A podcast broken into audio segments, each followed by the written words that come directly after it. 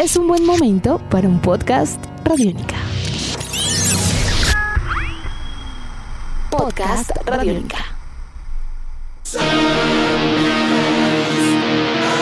Bienvenidos a esta nueva edición de Podcast Rock and Roll Radio, producto de Radiónica desarrollado por el señor Andrés Durán, arroba Andrés Durán Rock, y quien les habla, Héctor Mora, arroba Mora Rock and Roll, bajo la producción de Juan Jaramillo, Jairo Rocha y la captura sonora de Gabriel Medellín. Recientemente el mundo de la música rock ha visto cómo rápidamente se inicia un nuevo capítulo del apellido Priest, con lo que podríamos decir ha sido una iniciativa bien recibida y de gran nivel para el desarrollo del guitarrista KK Downing, ahora a la cabeza de la mesa para su nueva familia KK Priest. Con el nombre Sermones del Pecador o Sermons of the Sinner, se presenta entonces un álbum debut para KK junto a compañeros que también habían formado parte de Judas Priest y que con también elementos nuevos han cautivado a fanáticos con varios sencillos que han precedido el reciente lanzamiento a nivel mundial. Así que hoy en Podcast Rock and Roll Radio, los sermones del sacerdote, la llegada de KK Priest, todo eso y mucho más para los próximos minutos.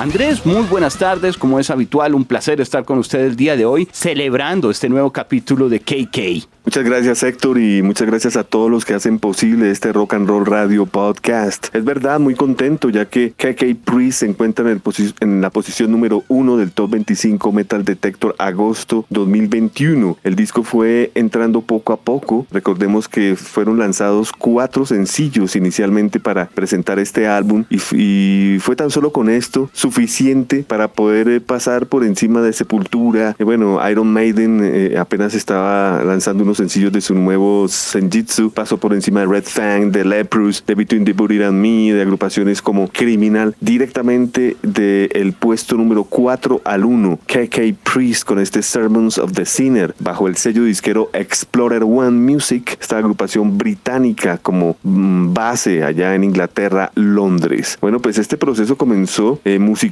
hace dos años, Héctor, pero quiero comentarle que esta novela viene de tiempo atrás, recordando que el señor Kenneth Keith Downing Jr., o más conocido en el mundo del metal como KK Downing, eh, es un hombre de 69 años, músico, compositor, guitarrista. Comenzó a trabajar profesionalmente en 1968, para que usted más o menos eh, visualice la importancia de este señor. Bueno, pues eh, esta novela comienza cuando él oficialmente sale de Judas Priest en abril del 2011. O sea que digamos que hace 10 años comenzó este, estos ires y venires en cuanto a relaciones de él con la banda. Eh, cuando se le preguntó qué había pasado en este entonces, 2011, 2012, él decía que tenía muchísimas razones por las cuales eh, abandonar al grupo, pero no dio ninguna en específico. Lo que sí dijo era que estaba en desacuerdo eh, con las presentaciones en vivo, que podrían ser mejores. También dijo que estaba en desacuerdo con algunas negociaciones por parte de los managers y pues finalmente sale del grupo. lo curioso es que unos años después eh, se señala que Glenn Tipton, el segundo guitarrista original de Judas Priest, anunció que estaba diagnosticado con la enfermedad de Parkinson y pues mm. eh, era, era clave en ese momento, digamos, eh, para todos que regresara KK.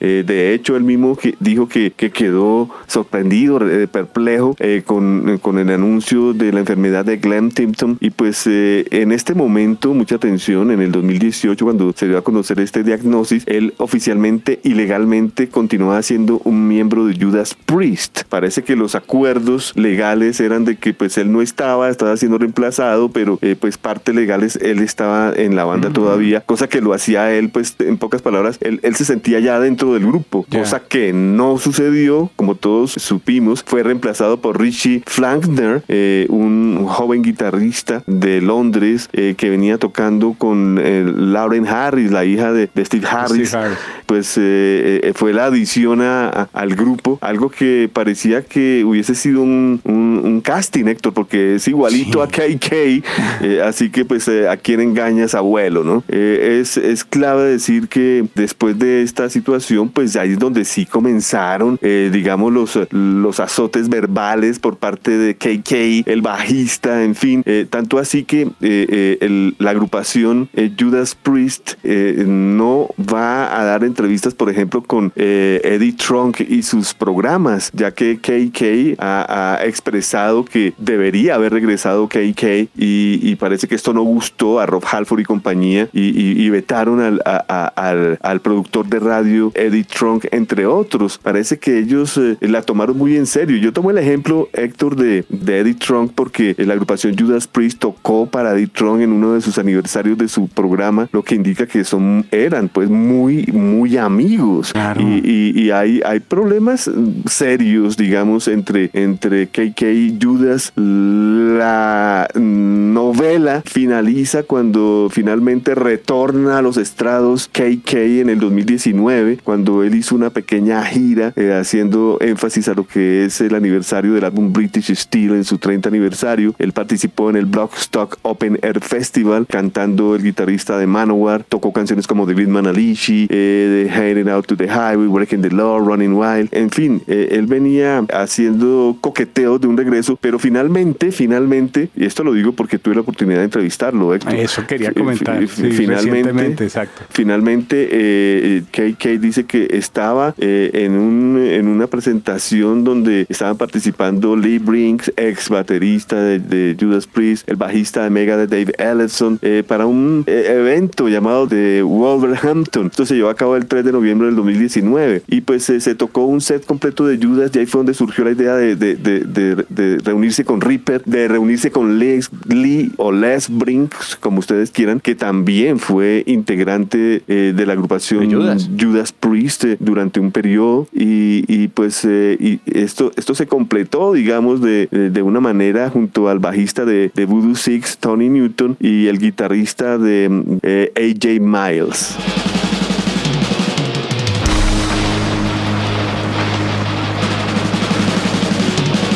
Sí, señor. Yo creo que de aquí es importante aclarar eso porque mucha de la información que usted va a compartir con nosotros también en este podcast corresponde no a las reseñas ni la expectativa normal del mundo de la música y de toda la crítica especializada, sino también una entrevista que usted extensa que usted tuvo eh, con KK Downing recientemente y en la cual eh, hablaron tranquilamente por un buen momento. De hecho, invitamos a que estén atentos a, sus redes personales, Andrés, porque ahí encontrarán seguramente eh, todas las versiones sin, sin edición. tuvieron la oportunidad de hablar alrededor de esto libremente porque son muchas las cosas que, que pasaron. Si usted bien nos menciona ahorita y es claro, realmente el proyecto, estamos hablando de unos músicos de gran trayectoria, pero es del 2019 para acá que esto termina de, de cuajar, digamos, de, termina la receta de prepararse con una incorporación a nivel de músicos de primera línea, los que usted mencionaba, tanto por el lado de AJ Mills como de Tony Newton, y sin lugar a dudas la participación de los otros eh, dos ex miembros de Judas, así fueras por solo ciertos momentos, le da un toque particular al disco. Hay que recordar que Owen eh, sustituyó a, Rob Halford en Judas Priest entre el 95 y el 2003, grabando varios discos de estudio como el Jugulator, el Demolition y participando en algunos conciertos como el Live in London y el Meltdown. mientras que Brinks, por su lado, entró en la banda en el 77, grabó el Stained Class y el Killing Machine en 78 y el directo del concierto Unleashing the East. Sí, señor, el 79, donde está eh, la famosa Green Alishi en concierto. Es grandes discos, ¿no? Sí, es lo que iba a decir, son discos potentes que nadie puede desconocer dentro del grupo y que demuestran que hay una afinidad musical y un desarrollo también especial eh, muy importante a nivel de interpretación, de conexión de músicos, porque aquí, y hay que decirlo también, no hay, eh, como se dice popularmente, malas intenciones ni competencia. De hecho, mucha gente decía, ah, no, pues es que entonces es la competencia de Judas. No, de hecho, esto no tiene de Judas. Yo siento que el disco es puro KK antes que ser Judas. Y en ese sentido, obviamente, hay algunos elementos porque hay integrantes que participaron y hay algunos riffs y cosas que de pronto uno siente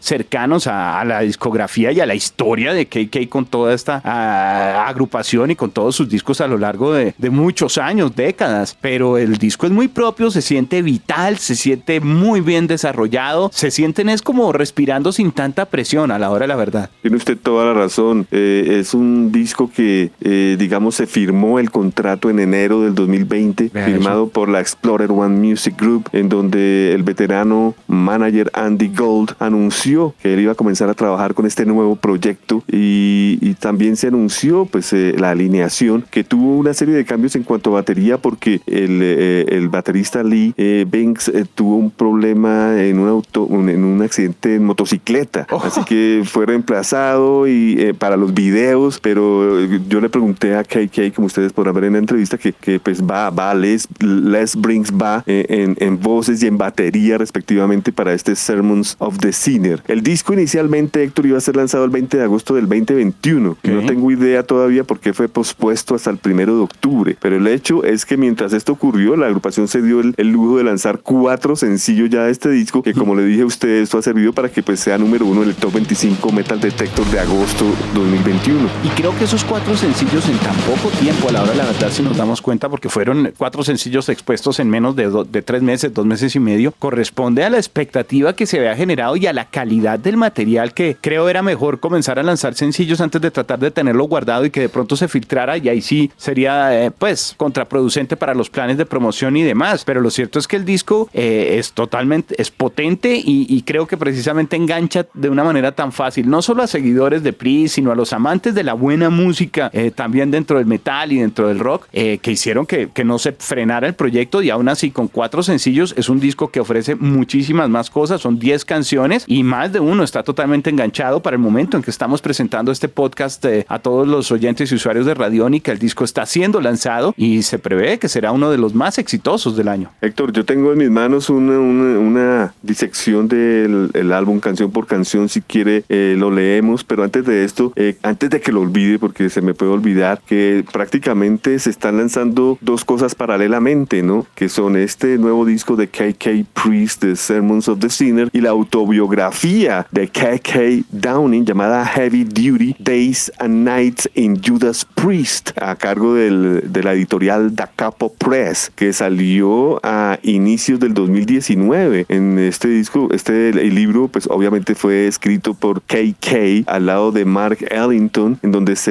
detalla las memorias de, de, eh, los conflictos complejos de personalidad eh, las eh, negociaciones con abogados relaciones que muchas personas sabían que habían rumores entre confrontaciones entre Iron Maiden y Judas Priest. Eh, bueno, una cantidad de cosas que en este libro se pueden encontrar. Así que ya saben, se llama Heavy Duty Days and Nights in Judas Priest de KK Downing. Es un lanzamiento muy completo, muy completo en un buen momento, aún estando en pandemia y con las limitantes que hay para eh, presentar el trabajo en nivel de tarimas. Hay que recordar Inglaterra y el Reino Unido en general están presentando ya conciertos eh, bajo ciertas características. Escocia, por ejemplo, exige que tengan vacunación los uh, certificado de vacunación los asistentes y demás, pero el circuito ha permitido algunas cosas. Sin embargo, es claro que el grueso de la promoción no es que haya quedado frustrado, sino al contrario. Yo siento que este plan está completamente desarrollado dentro de las condiciones actuales del mundo, que son la realidad que, que, va a llegar y para el mundo de la música y para artistas como KK, eh, creo que han sido más que problemas, han sido retos, porque en ningún momento bajaron la guardia o puede uno encontrar que sea algo eh, menos intenso. Cuatro sencillos, hay videos, está todo el disco, la promoción arriba, están entusiasmados. De hecho, hasta se habla de otro posible disco dentro de poco con invitados. Así que es un gran momento para KK. Yo creo que es de los músicos que ha podido en estos momentos seguir desarrollando su arte y contar con, con la fanática casi como si no hubiera pandemia, si no es por el tema de los conciertos. Una, un dato curioso, usted sabe que Rob Halford está lanzando también su autobiografía y un, medio especializado, la KNAC en Los Ángeles, le preguntó a Rob Halford si ya había tenido el tiempo para leer la autobiografía de KK Downing y él dijo que no porque estaba muy ocupado en la producción de su propio libro. Esa fue la respuesta que dio Rob Halford. Since the beginning of time.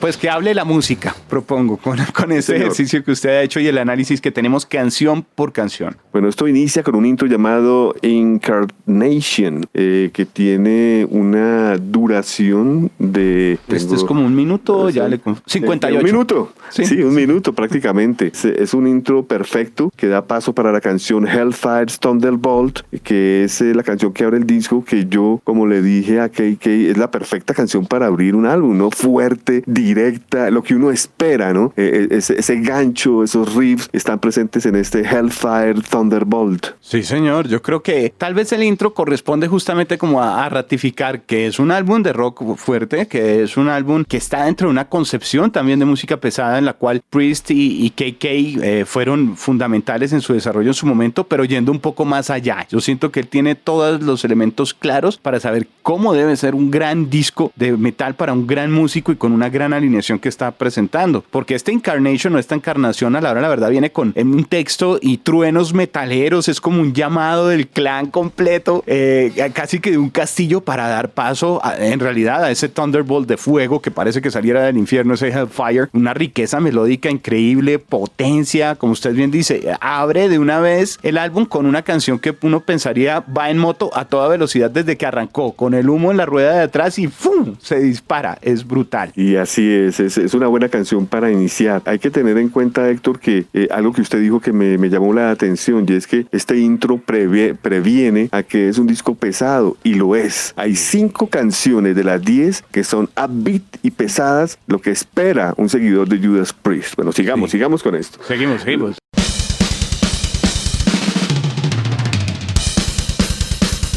La tercera canción, bueno, después del intro y de Hellfire Thunderbolt sigue The eh, Sermons of the Sinner, que es la canción que da título al álbum, nada más y nada menos. También pesada, directa, arriba. Una voz, Héctor, que ahí uno se da cuenta, en esta canción, yo no sé si a usted le pasó, que a uno se da cuenta que, que Tim Reaper está en sus mejores años como cantante. Tremenda voz, excelentes riffs, los de KK, la batería absolutamente actual, doble bombo, eh, eh, me encantan de eh, eh, un breakdown que hay en la mitad para que salga ese, ese, explote de una manera contundente la canción. Sí, siento que es, como usted bien dice, un muy buen momento para Tim, gran cantante. Eh, ya para esta canción encuentra un, un, toque un poco más oscuro, ¿no? Yo también ese Sermons of the Sinner lo sentí un poquito más oscuro. El disco tiene esas características también en algunas de las canciones un poco más marcado que en otras, pero realmente viene a ser con una gran agresividad que abren desde, desde ese mismo Hellfire, pero que se desarrolla de una manera ya más amplia, más libre en este Sermons of the Sinner. Eh, la canción es como aguda, me atrevo a decir, es un poco, tiene un poco de todo, es eh, una canción con características casi que épicas y un despliegue vocal destacado. Totalmente, estoy de acuerdo. Luego viene la cuarta canción que se llama Sacerdote y Diablo. Nada más y nada menos ese título. Yo recuerdo que cuando le pregunté, le pregunté a KK, lo primero que me dijo fue abrir los ojos como sí, pues pensando en Sudamérica, pensando en ustedes. Él quería, él quería obsequiarnos algo en español y esta es la canción, Sacerdote y Diablo. Eh, bueno, un excelente riff. Eh, me recuerda mucho al Electric Eye, Héctor. Acá es donde, donde digo yo que esta es una de las pesadas que me gustan porque rememoran esa época de, de Judas que, que, extrañábamos. Los coros son persistentes. El solo de guitarra sin palabras, mucho trémolo. Eh, veo también que hay buena guitarra rítmica. Hay también un, un intermeso, ¿no? La canción se subdivide en una parte y otra parte. Hay inflexiones, no hay, no hay planos eh, aburridos en esta canción. De hecho, es, es un tema de 5 minutos 35, es un tema no tan extenso, no tan corto y que eh, comparto con usted, trae como algunos de los toques que uno extrañaba de Priest desde hace un buen tiempo y que ya nos damos cuenta que no eran ajenos a las ideas y a la composición de KK, sino que tal vez por eso había también ya como algunas visiones distintas frente a la agresividad de la música, porque es el, el, el Judas, es que no quiero compararlo, porque realmente aunque obviamente hay algunos elementos que nos recuerdan y son referentes. Yo siento que sí es un complemento antes que cualquier otra cosa y tiene una identidad muy propia. Pero ahí nota uno de esos toques que, que estaba de pronto extrañando en cuanto a solos tal cual y a riffs, sin lugar a dudas. Y todo acompañado por un despliegue vocal muy, muy potente. Sabe Héctor que después de haber entrevistado a KK me doy cuenta que sí puede haber comparación. O sea, usted no, usted no, no sienta temor en hacerlo, ya que fíjese que el mismo artista eh, menciona mucho a Judas, es orgulloso de lo que ha hecho con Judas Priest obviamente se quiere sacar la espina de Judas Priest y, entra a ser parte de. Yo de pronto pensé no hablarle de Judas ni mencionárselo en cualquier momento, pero fue tanta la, eh, la, digamos, la amplitud, la, tranquilidad que tiene ya KK que, que se pudo abordar el tema sin problema. Así que, que no, no, no, no, no le dé temor en decir que sí es un, un riff muy Judas Priest, este de sacerdote y diablo, canción dedicada a los suramericanos. Como el sentimiento clásico de, Judas allí. Eso. Luego tenemos una canción que se llama Rise Your Fits.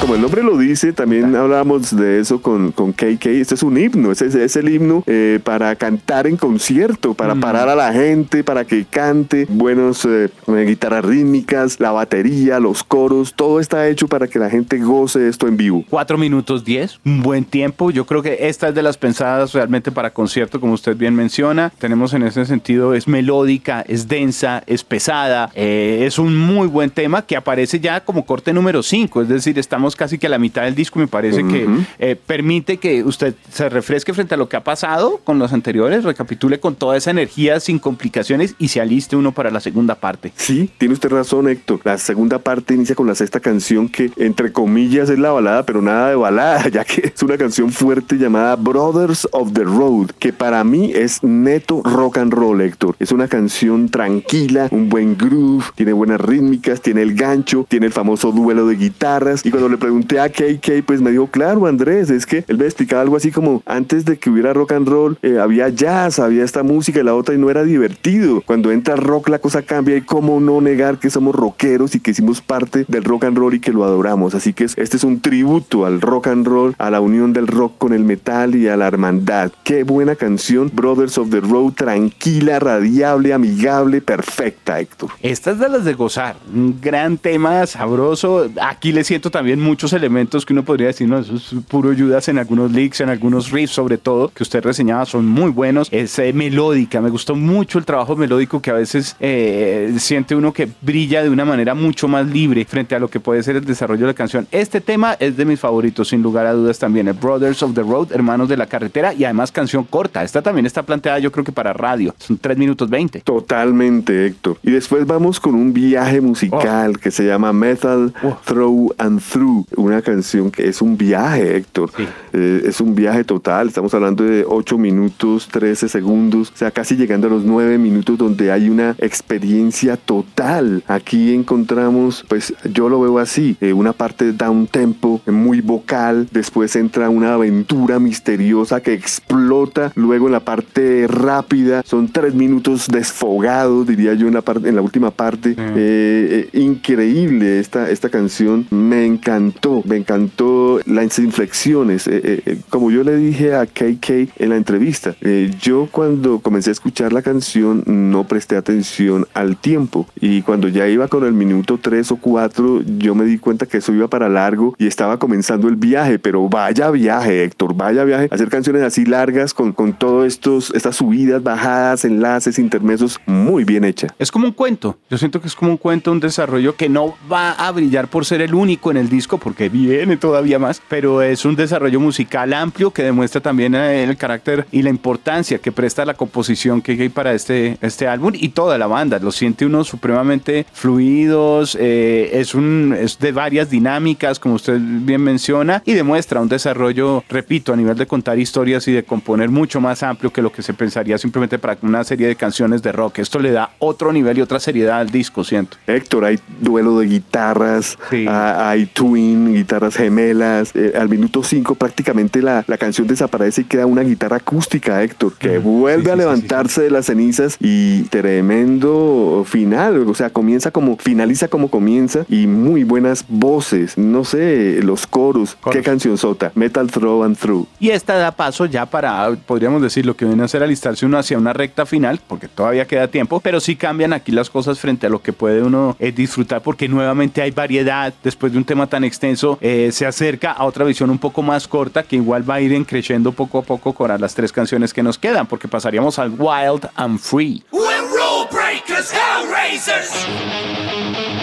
Sí, señor, Wild and Free, la canción número 8. Es una canción rápida, en la cara, directa. Eh, acá hay batería de doble bombo por doquier. Eh, el riff excelente. Eh, la canción baja y vuelve a levantarse rápido. Me parece que es también una especie de himno a veces. La voz excelente, buenos cambios. una canción que, como usted lo dice, para ser de 4 minutos 25 hay mucho para oír. Es potente, es rápida y da paso a la siguiente que es un poco más larga, pero que también tiene muchas particularidades un poco más oscuras, me pareció, como lo puede ser Hell for the Priest. Hell for the Priest, sí señor, hay buen riff, eh, buenos solos, también es un himno, hay varios himnos, eso es lo que quería KK, él lo explica en la entrevista, la batería, el bajo son persistentes, es una marcha militar, no sé, buena canción Héctor. Y nos acercamos entonces ya hacia el final, en donde encontramos otra composición larga, extensa, otro gran viaje que me pareció majestuoso para cerrar. Tengo que confesarle que entre las dos canciones largas tal vez me gustó un poco más este Return of the Sentinel que Metal Through and Through. Eh, me parece que ambas canciones demuestran, repito, una composición muy muy compleja. Son cuentos, prácticamente historias, con pasajes vocales, con melodías, con arreglos. Pero Return of the Sentinel eh, creo que también debe brillar dentro del repertorio. Estoy totalmente de acuerdo. Es una perfecta canción para finalizar. Otra canción fuerte. Tiene mid tempos, pero se convierte en pesada. Eh, la canción tiene muy buenos solos, guitarras gemelas, buenos cambios, guitarras acústicas. Tremendo, Héctor, qué final. Y pues con ocho minutos, bueno, nueve minutos. Nueve. Mm. Nueve minutos. Los arreglos de guitarras y de las batallas de solos, digamos, de los enfrentamientos de solos son totales. La armonización eh, a nivel de guitarras paralelas, cuando también aportan ese gran toque, es fundamental y de verdad que es un, un, final casi que mágico. Ahí se da uno cuenta que el grupo no es que haya sacado la artillería todo lo que tenía y se quedó sin nada y ya al final no tenía que, incorporar. Aquí por el contrario lo que demuestra es que hay muchas ideas, hay una gran versatilidad también para eh, componer y desarrollar historias pesadas, historias de heavy metal, historias para rockeros eh, que pueden gozar, que pueden disfrutar, que pueden ser a veces oscuras, a veces más sencillamente de parranda entre comillas, pero, pero que tienen mucho por dar. Pues no en vano comentábamos, ya se anuncia que quiere desarrollar otro disco con invitados especiales. 22 discos con Judas Priest, Héctor. Hay mucha historia ahí. ¿Cómo no va a tener invitados especiales con esta historia? Como él dice en la entrevista, ellos son viajeros eh, por el mundo, músicos viajeros. Hay muchos amigos haciendo lo mismo durante muchos años. Y pues eh, no es para menos. Eh, no es la primera vez, ¿no? Que él, él, está con amigos o invitado para, para proyectos. Recordemos su participación con Al Atkins para el álbum Reload de 1917, con King Diamond para el álbum Conspiracy. también fue invitado para el álbum Frequency Unknown de Queen's Reich. Violent Storm lo ha invitado en dos oportunidades a sus discos. Y bueno, ahora comienza la carrera con KK Priest, Sermons of the Sinner. Yo no sé qué opinará Héctor, pero yo, una parte en la entrevista en que yo le dije a KK que qué opinaba, y ya yo le, le voy a hacer la pregunta que le hice a KK a usted. Y es que mientras Judas Priest, bien sabemos, y no lo que estoy diciendo no es descabellado, está cerrando las puertas del negocio, mm. ya después de un excelente álbum como Firepower. Eh, eh, ellos ya están prometiendo un último disco en su carrera musical. Ya está visto como los escuchamos en el North Fest, que las guitarras sin Glenn Tipton y sin KK no es lo mismo. Suenan a guitarras nuevas, que son diferentes, son buenos guitarristas, pero son nuevos. El señor Flaugner, el, el, productor eh, Andy Schnepp, eh, son buenos músicos, pero la, suena nuevo, no suena el sonido clásico de estos dos super guitarristas. Y, y, y, mientras Judas está cerrando las puertas de su razón social, KK abre puertas con Sermons of the Sinner y es como si fuera un obsequio para todos los que hemos seguido a Judas Priest. ¿Qué opina usted de esto? Yo creo que eh, en realidad comparto también un poco la visión frente a, al encontrar tal vez que Judas estaba buscando cerrar capítulo, que, que no. lo siento con toda la energía y la vitalidad como para decir, no, yo no quiero cerrar. O sea, quiere, de hecho, él va a celebrar también en muchos, en sus conciertos y demás, los 50 años de carrera junto a Judas, él pues de los miembros fundadores y demás, pero yo creo que con la claridad de seguir adelante, él sí no quiere detener la moto. Yo creo que allí hay, creo que todavía tiene tanto riesgo como podría pensar de una persona mucho más joven frente a una banda que está siendo exitosa. Y más de dos decenas de discos después, lo que sentimos es que realmente el ímpetu, la velocidad, la creatividad en KK eh, Downing está en un punto muy, muy alto y no tiene ningún interés de, apagarlo por ahora, bien sea por presiones comerciales o por sentir que, que ya se hizo todo y que está cansado en lo absoluto. Este señor creo que quiere rockear hasta el último momento, pues tiene 69 años y no tiene la más mínima intención, lo ve uno en la energía también, en la vitalidad con la que eh, desarrolla la entrevista con usted, eh, para parar. La persona, creo que él quiere seguir y tiene claro que su personalidad y su música tienen todavía una gran acogida y que hace falta en el mundo del rock. Siento que esa vitalidad que está mostrando y ese desafío hacia la industria, hacia, la, hacia casi que la misma edad, hacia el paso del tiempo, a las modas y demás, simplemente la pasión por la música y con fanaticada fiel que lo ha estado acompañando y que sabe puede cautivar todavía de una manera muy especial con muy buena música, está presente todo el tiempo.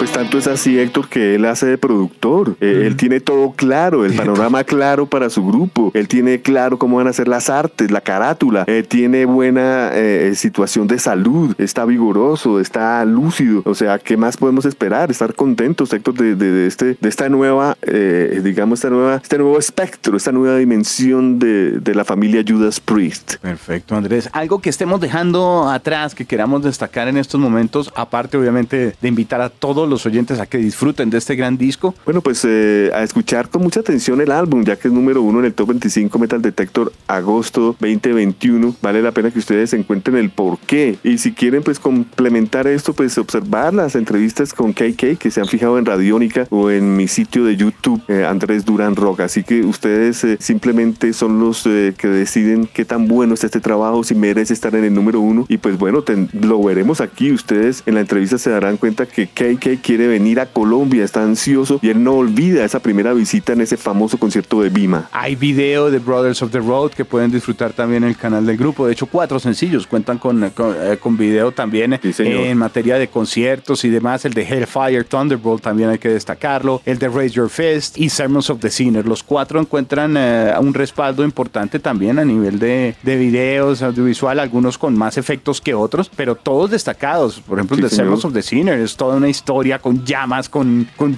montañas, con todo. Es lo que uno desea de un disco bueno, con sonido especial y con toda la trayectoria y el peso eh, también que trae de por sí el eh, ser parte de la historia del género en el mundo. Aprovecho para eh, publicitar el www.elexpresodelrock.com. Si ustedes van allí, encontrarán los cuatro videos que acaba de mencionar Héctor. Perfecto, ahí quedan más tareas para todos los oyentes, Andrés. Sí, señor.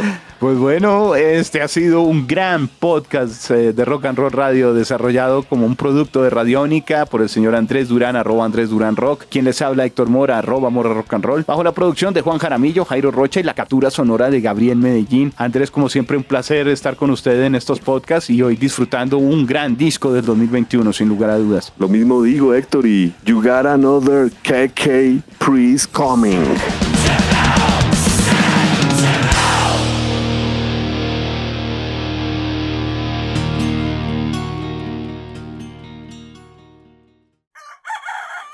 Hola, soy Fausto García Calderón. Hago parte del equipo de paz de Radio Nacional de Colombia y quiero invitarlos a escuchar Inquebrantables, Voces del Cambio, la serie de podcast en la que les traemos historias de gente excepcional que está cambiando la historia en lugares a los que ha llegado la paz.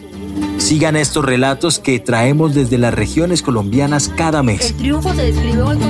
Encuentren este podcast en cualquier plataforma de distribución que prefieran y en nuestra página web Radio Nacional Co. Nuestros podcasts están en radionica.rocks, en iTunes, en RTVC Play y en nuestra app Radionica para Android y iPhone. Podcast Radionica.